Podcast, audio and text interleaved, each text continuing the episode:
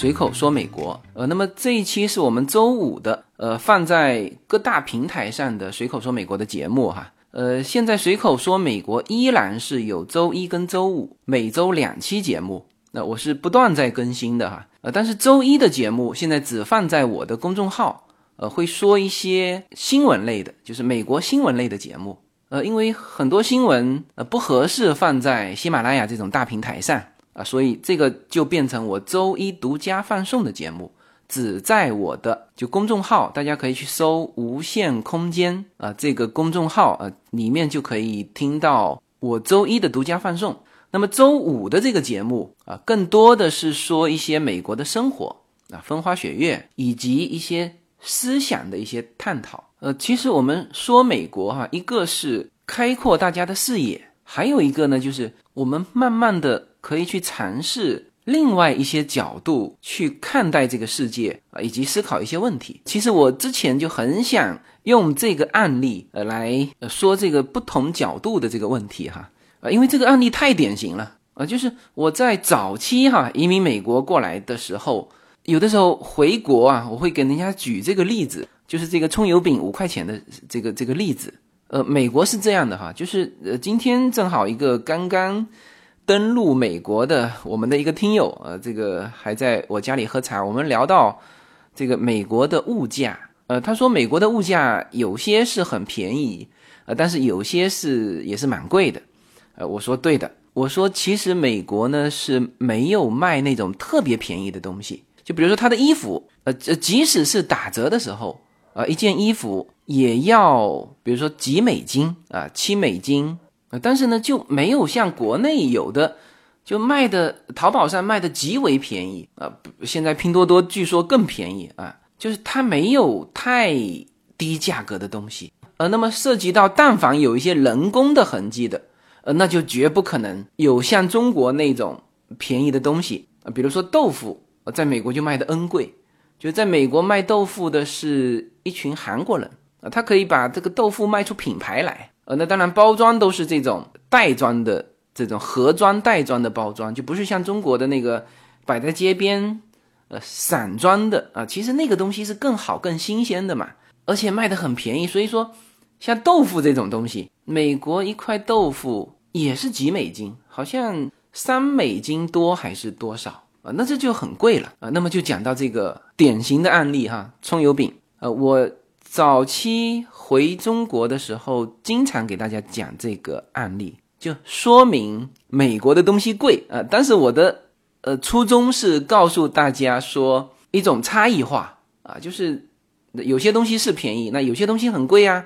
啊。比如说一块葱油饼卖五块钱啊，这一块葱油饼是我早先住在 Temple City 的时候，我家门口就有一家中餐馆。啊，里面就有卖葱油饼。那有的时候小孩爱吃，呃，就不是说改良过的葱油饼啊，变得很大个没有，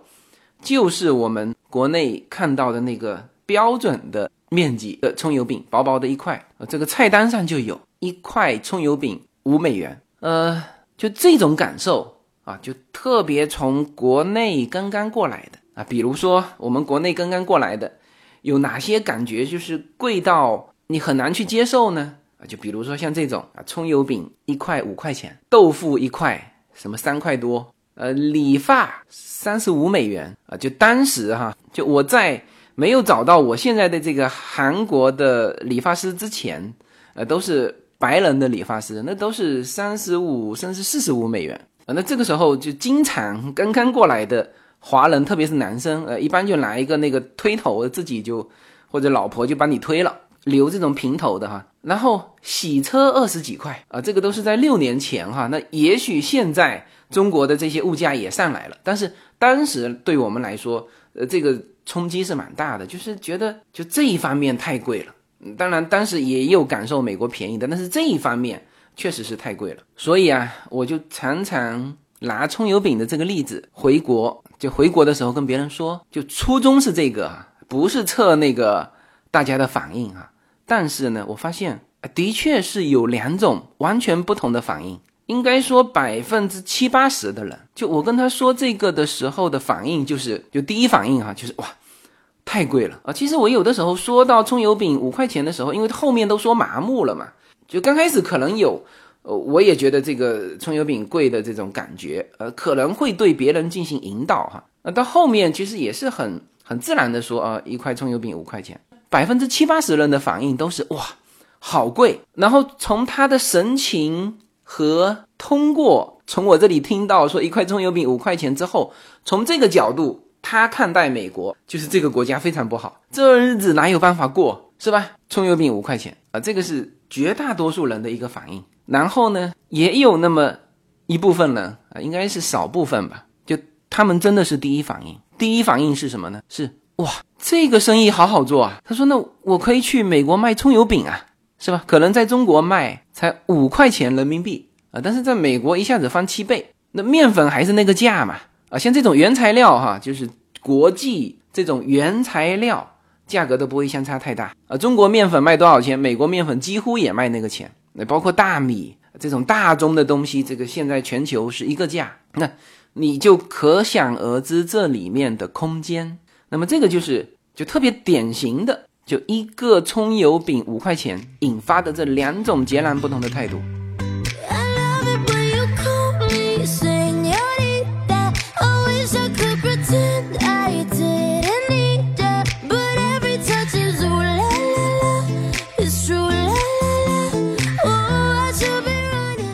那么这个为什么有这种两种不同的就我截然不同的反应啊？一种就是反应啊，就这个地方太不好了，葱油饼卖这么贵，怎么生活，对吧？另外一种是恰恰相反，这个地方太好了，葱油饼都能卖五块钱啊，那我过去肯定发财，是吧？你看啊，这恰恰就是从不同的角度，一个是从消费者的角度，它其实是一种被动防御型的，呃，那么另外一种就是主动型的，是吧？然后我发现这两种人哈，就是类似的事情，在他们面前也是截然不同的第一反应。对的，这就是我之前提到的弱势思维和强势思维。呃，其实把这个葱油饼再扩展一点也是一样的哈。比如说美国的人工贵，美国人工贵大家都知道哈，洗车二十块钱，装修。啊，那那个人工更贵，这个装修师傅都都发大财的是吧？啊，那这个时候所所有的人看待这个问题也是两种反应。呃，所以我们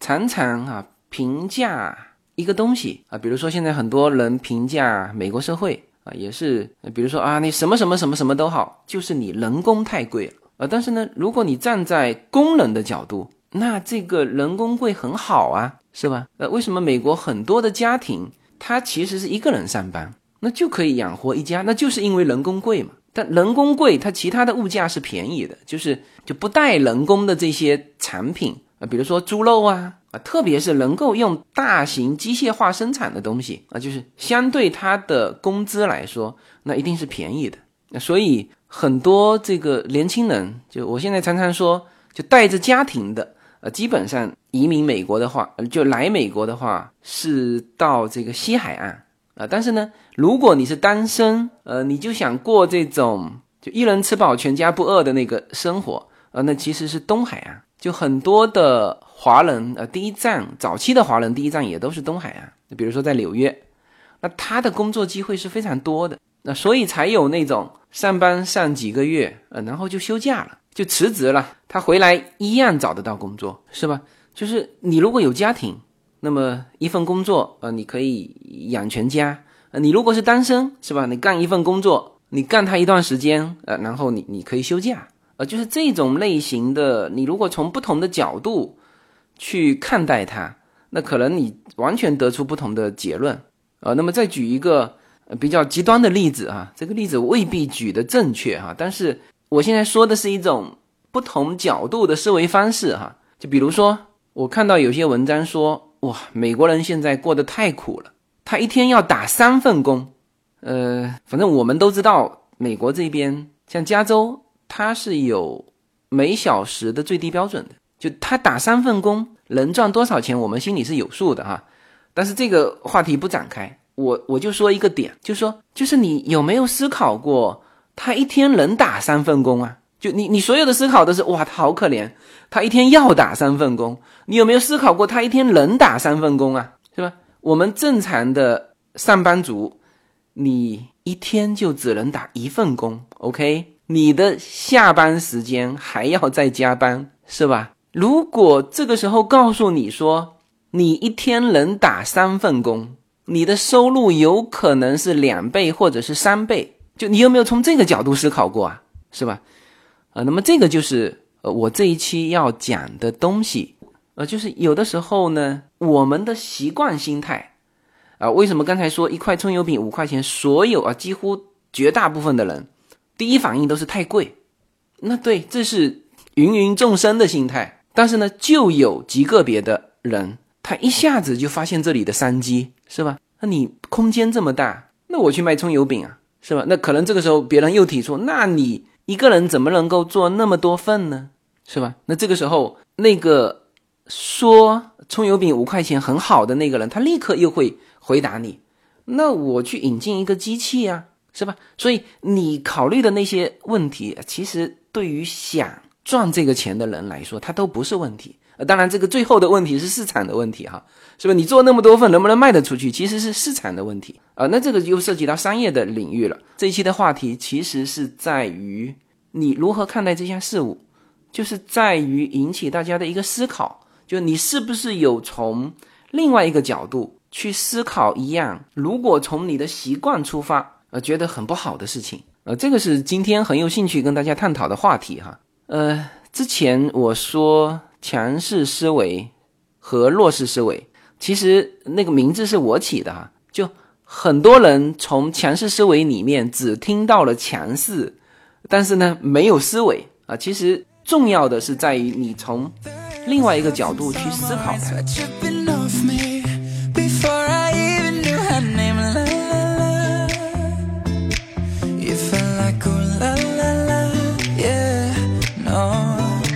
随口说美国的听友大家好，我的新书《平行美利坚》目前已经在当当网、京东等各大网站均开始正式发售，同时在电子书 Kindle 上也已开始发售。那么这本书是随口说美国的第一本书，也是我个人第一本书。拨开迷雾看美国当下，中美两国恰是两条平行线。只有穿梭其中的人才能看清一切。希望大家支持这本书，现在就可以立刻在网上下单购到这本书。谢谢大家。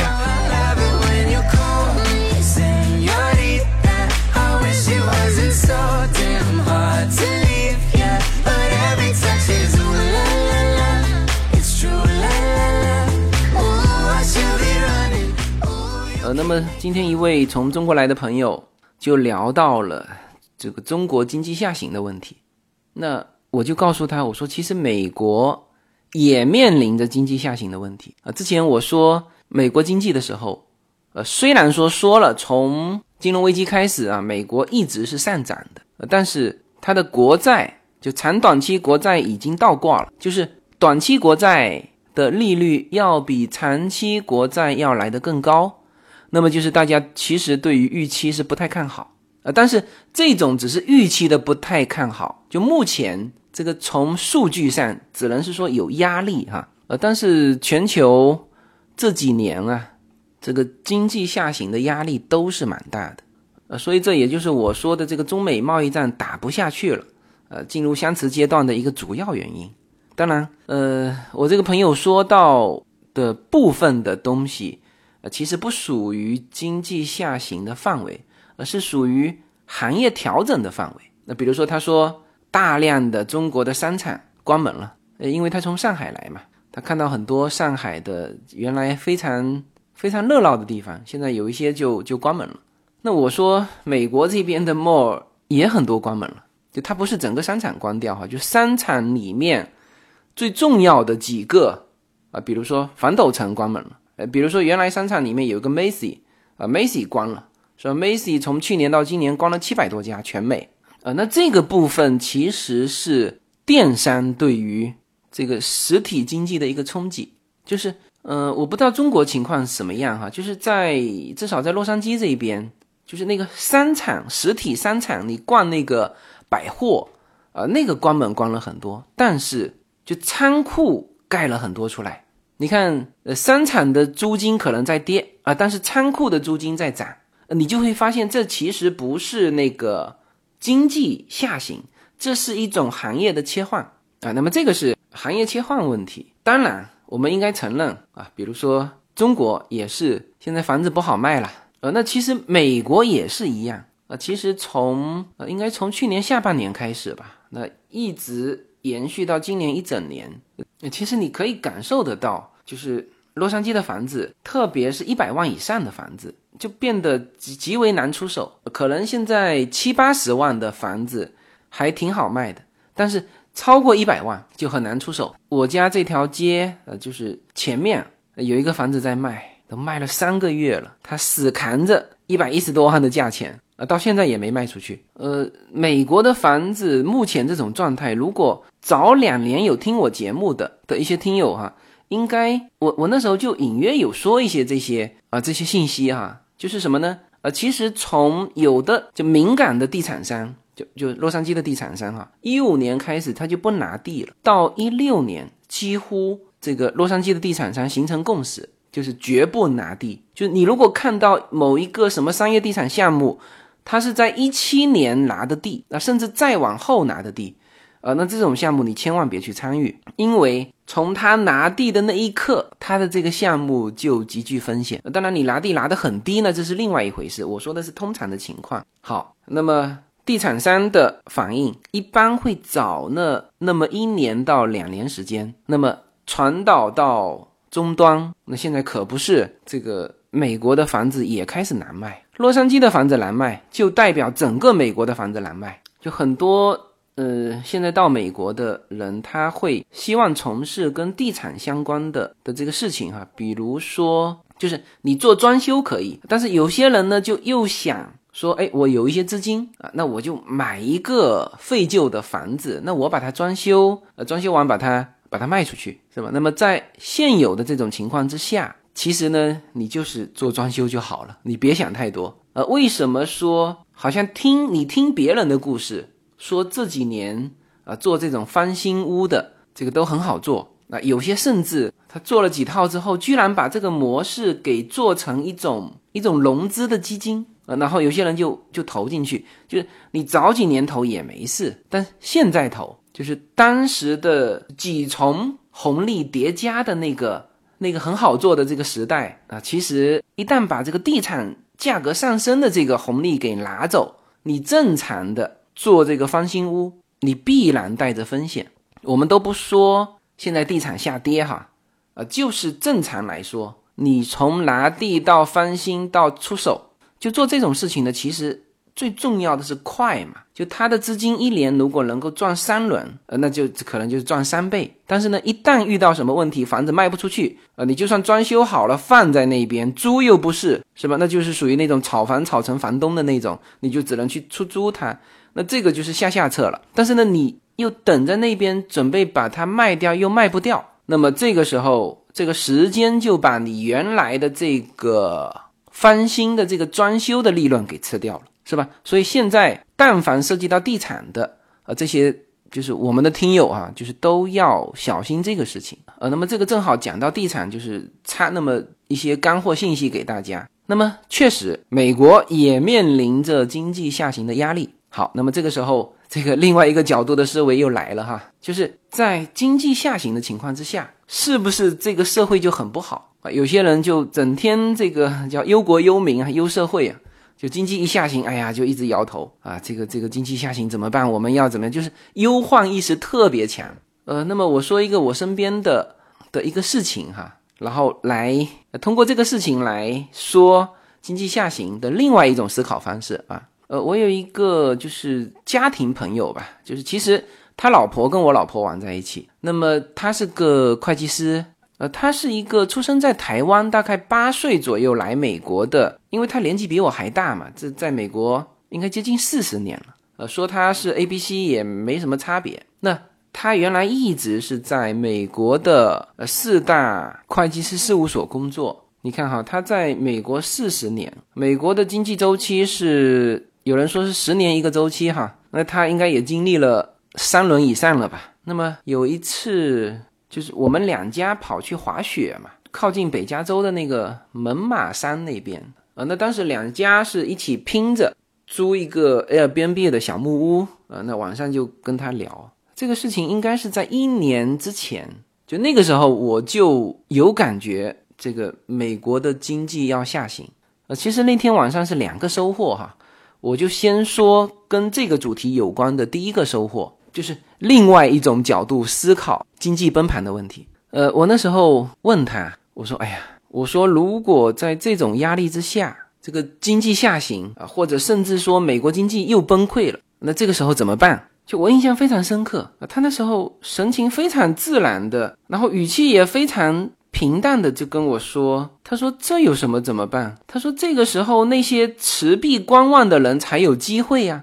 是吧？经济重新洗牌嘛，那资产就从原来的这帮人手上就流到不同的人的手上嘛，呃，仅此而已嘛。就我为什么一直强调他神态非常自然，语气非常平和呢？呃，其实我惊讶的不是他说出那些持币观望的人才有机会，因为我就是那个那种人。”我待会儿要给大家讲第二个收获哈，呃，那先讲这一个哈，就是原来我觉得我是那种少数的能够从这种危机当中去看到呃一些机会的人，所以我那个时候其实试探他，我为什么会问这个问题啊？其实就是希望从他嘴里啊，他毕竟在美国经历了三四轮的经济的起起伏伏，就我希望能够从他这里知道。我一直在苦苦等待的这个机会呀，很快会来临。所以我觉得他如果也愁眉苦脸，哎，那我就感觉这个呃，我又属于少数派了。但是我没有想到，就他是很自然的从另外一个角度来看这个问题。那么我就呃，那么我就知道了，就是大量的美国在商场上打滚的人啊，其实这两边就多空。这两边的思维他都具备，就是我们更多的人是愿意看多嘛，乐观嘛，啊，这个经济一直走最好，这个股票能够从三千点，当时走到什么七千点的时候，说还能够走到一万点，一万点的时候啊，可能好好像没走到一万点过哈，这就是一种思维习惯，就像房子房价是不是就是始终觉得一定是要往上涨的。那当然，这个中国的房价又和西方不同哈，就中国的这个行政能力太强了，就他不让房价跌，直接锁定掉，就不让你买卖，呃，它房价就跌不下来，就这个是中国的呃这个特殊情况。但是呢，它有可能涨不动了，呃，这是有可能的。特别现在是就是不是国计民生的东西，你就可以看得到它的跌价，比如说旅游地产板块，比如说商业地产。应该三年前买楼的，呃，我说的是那种商业的那种办公室的楼，呃，应该现在知道自己买的跌价了啊。但是住宅这个属于国计民生的，就是我们大量的同胞啊，就是习惯了这个一直上涨的一个通道，就看多，习惯看多，就觉得看空的和做空的这帮人好像这个心地非常不好啊。但是。在美国，你当然你平民老百姓，你打份工，你不会想这么多。但是真正在商业圈混的，呃，包括这帮会计师，呃，包括有做投资的，啊，那更别提做做企业的了。就是因为美国十年一个周期，或者说十几年一个周期，所以这这无非是快慢的问题哈。就有些人为什么可以在金融危机的时候，他手上有大量的现金，就没有人能够赚到最后一分铜板的。就我所知道的，我身边的朋友在金融危机里面赚钱的，那都是其实是提早了两三年持币在等。就他持币在等的时候，是不能投任何东西。这个时候心态最强大的就是你握着钱在等待，因为最后的这一下，大家知道是在所有的崩盘之前，这个弧线都是拉的极为漂亮的上去嘛。你无论是买房、投资股票。呃无论是做什么，在你最后的这两三年，呃，都是高速增长上去的。而持币的人，那他心里是很强大的，就是他坚定自己持币的这个这个决定是对的啊，坚定着等它跌下来。那问题是人家一直在升，有些人他就是心理状态不好的，就是持了三年，最后一刻他终于受不了了，去买了一个房子，然后啪掉下来。就是我从这个会计师的。说这件事情的感觉，我就知道哦，基本上在美国混的这些人，他这个多空两边的思维都有，然后他就会去踏周期去做事情，而不是说呃，我们觉得说啊，经经济不好了啊，就一切都不好。就我永远记得他说那个别人才有机会的那个自然的口吻啊，以及说到重新洗牌的那种平和的眼光，就他觉得这一切都是正常的啊，这个是当时我留下极为深刻的印象的。呃然后我再说那天晚上我得到的第二个收获，没有什么能够阻挡。没有什么可以阻挡对自由的向往。大家好，这张专辑的播出时间是每周一周五的下午，每周两期，不见不散。现在大家除了收听我的音频节目之外，还可以加入我的微信公众号，公众号的名字是无限空间，这是一个跨越中美的自由连接的社群。大家可以通过这个公众号找到您所在的城市或者是您喜欢的微信群，加入随口说美国的社群。同时，也在这个公众号里面啊，已经建成了随口说美国的 IP 矩阵，名字叫做星辰大海。在这里面呢，大家。可以听到更多的跨境主播为您分享的更多的跨境内容。当然，您如果希望随时能够追踪到随口说美国的各类信息，您还可以登录新浪微博、今日头条、抖音去搜寻“随口说美国”。移动互联网的神奇之处呢，就是可以把同类的人拉得很近，让我们勇敢开始，活成喜欢的那个自己。呃，那天晚上的第二个收获呢，就是，我这位朋友啊，他不认为，呃，在就这几年，呃，他说的这几年应该是在三年以内吧，他不认为会在三年到五年之间会出现美国经济的大衰退，啊，这肯定不是说像零九年那种那种叫千年一遇的机会哈，呃，因为我其实问。他的就是有没有这种机会？他说像那种机会，基本上你这一辈子就等一次，就那种机会现在肯定是没有了。而会不会出现呃像之前的美国周期的那种呃急速的经济衰退呢？呃，他觉得可能经过了这个零九年的金融危机之后，呃，他也不认为说在这三年内会有。呃，他说到一个指标哈，就是银根。呃就是到目前为止啊，其实他说的时候是去年，其实今年也一样，就是银行的银根并没有放开。你现在去向银行贷款买房的话，银行依然要审核，就是美国的银行哈，依然要审核你的收入。呃，这个跟中国的房贷的贷款模式是不同的，就中国是它几乎不审核你的收入，或者说我们就常常是。就自己写年收入五十万是吧？那有些人是做生意的，你怎么会有稳定的年收入五十万呢？呃，就中国房子贷款的时候，它其实最重要的就是那个标的物啊，比如说按揭放款啊，给你放啊百分之六十啊，比就首付百分之四十嘛，放百分之六十啊，那这算是保守的了，因为。就中国的固定资产始终是，他不认为你会跌价跌到百分之六十以下嘛。但是美国，它自从金融危机之后，就金融危机的时候，房子是跌到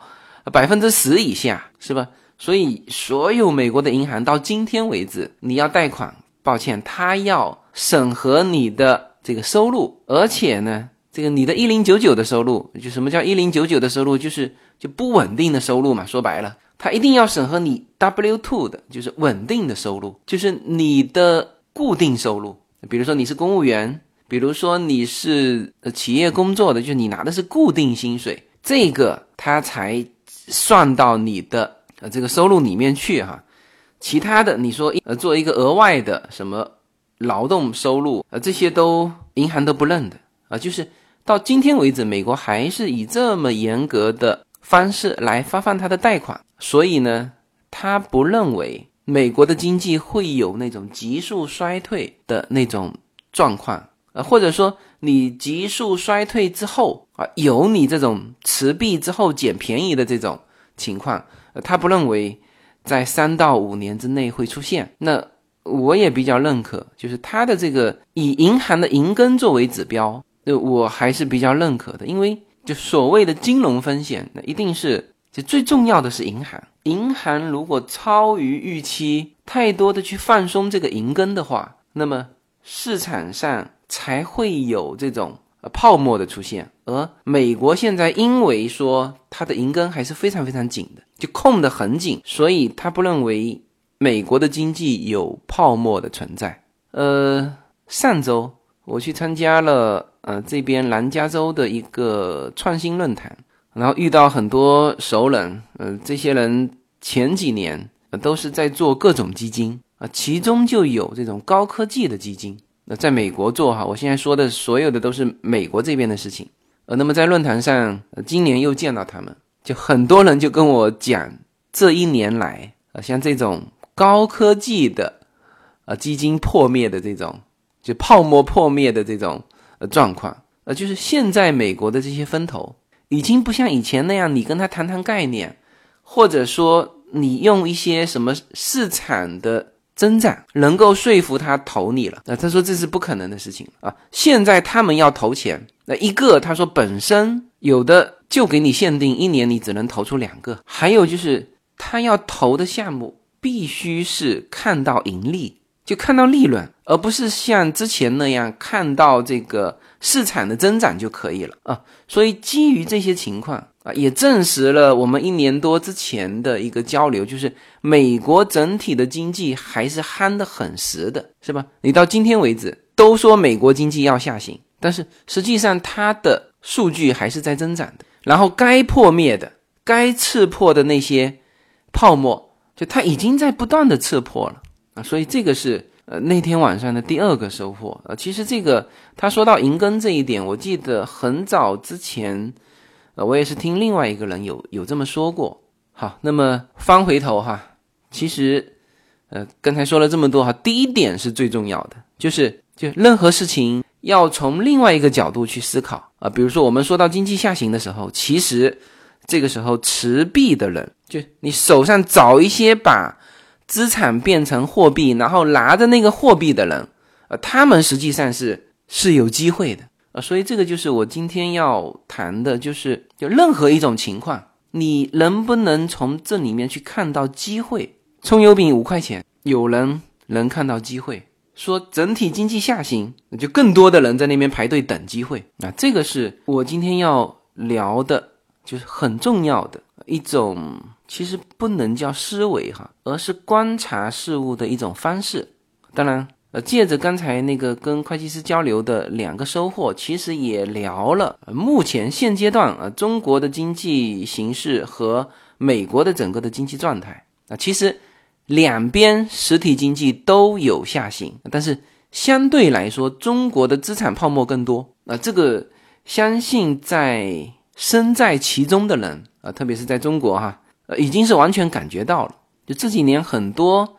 中国的民营企业就是感觉是怎么做都不行，但是之前的这个思维习惯，因为中国人勤奋嘛，就觉得哎这行不行，我们做内行，内行不行，我们再做一行。呃，其实，在这种情况下，就是怎么做都不行，你的思维方式还是原来的习惯，你怎么样都绕不开这个圈啊。这个时候应该收手，是吧？有些人说，那我总不能不做吧？你说对了。这个时候就应该不做，什么都不做，持币观望，而且这个持币观望的时间有可能你要熬得住寂寞，而这个时候的寂寞，刚才说了，要心理很强大的，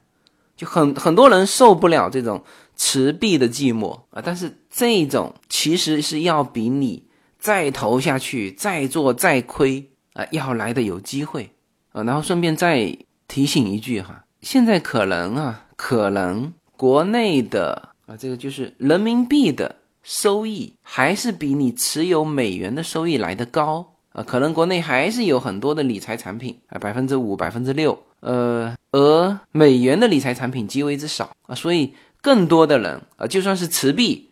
啊，也是就持人民币，然后呢，呃，自己是不做实体了。但是呢，还放在理财，就各种银行理财，然后呢，也还有这个看上去还不错的收入，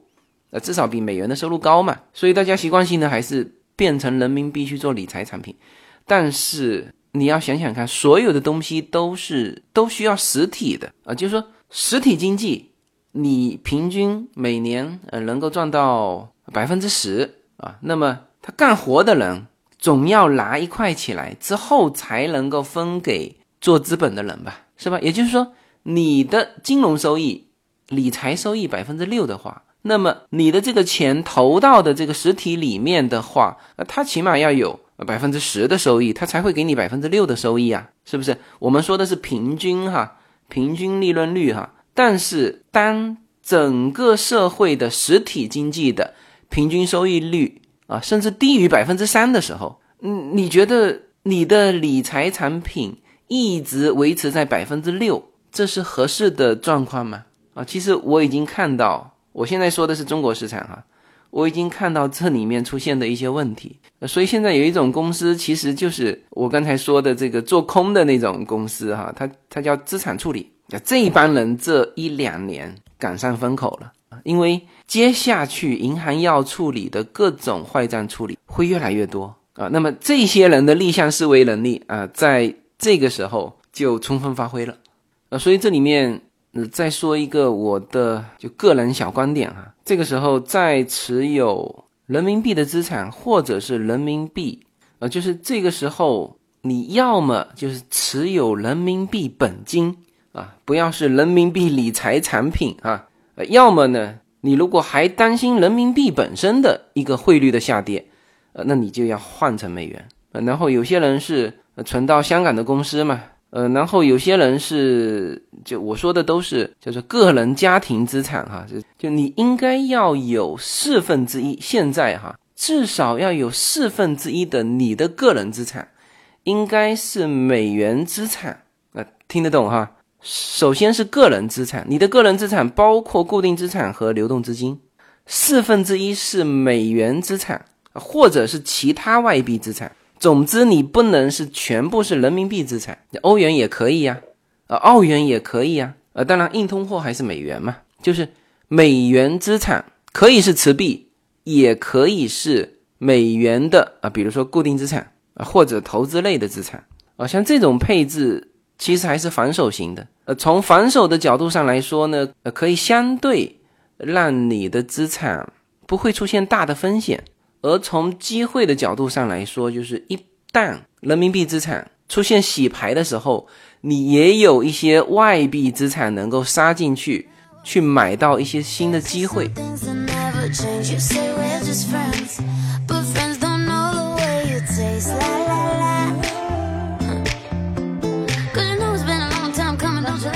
好吧，那么今天这期节目呢，就一方面我们在聊一种观察事物的角度，一种思维方式啊；另一方面呢，我其实也通过就解释现在中美的经济的这个情况，把一些我看到的呃以及我预感到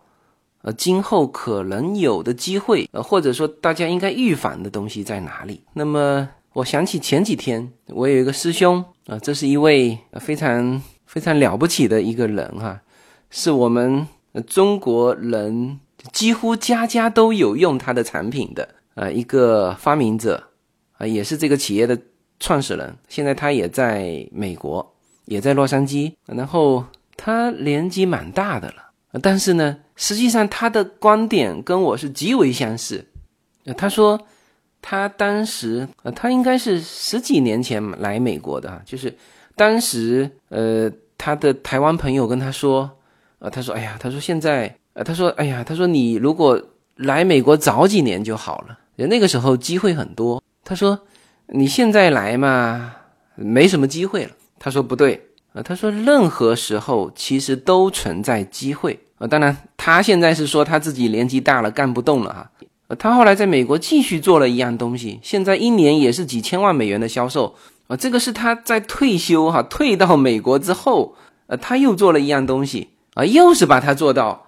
Costco、沃尔玛，呃，到处都有啊。所以，就他一定也是属于那种五块钱的葱油饼都能看到机会的那种人啊。那当然，他现在是做不动了，但是我跟他聊天哈，这个呃，确实他也一直在鼓励，就身边的人。啊，包括鼓励我了啊，包括中美贸易战啊，他都说这是一个千载难逢的机会。啊，这个具体我就不展开了哈。呃，那当然我是非常认同他的这个这个乐观的对于机会的这个看法，但我同时我自己心里默默的还补上一句话，就是有的时候机会要去等待，就你坚信有可能出现这种机会，但同时呢还要找准时间点。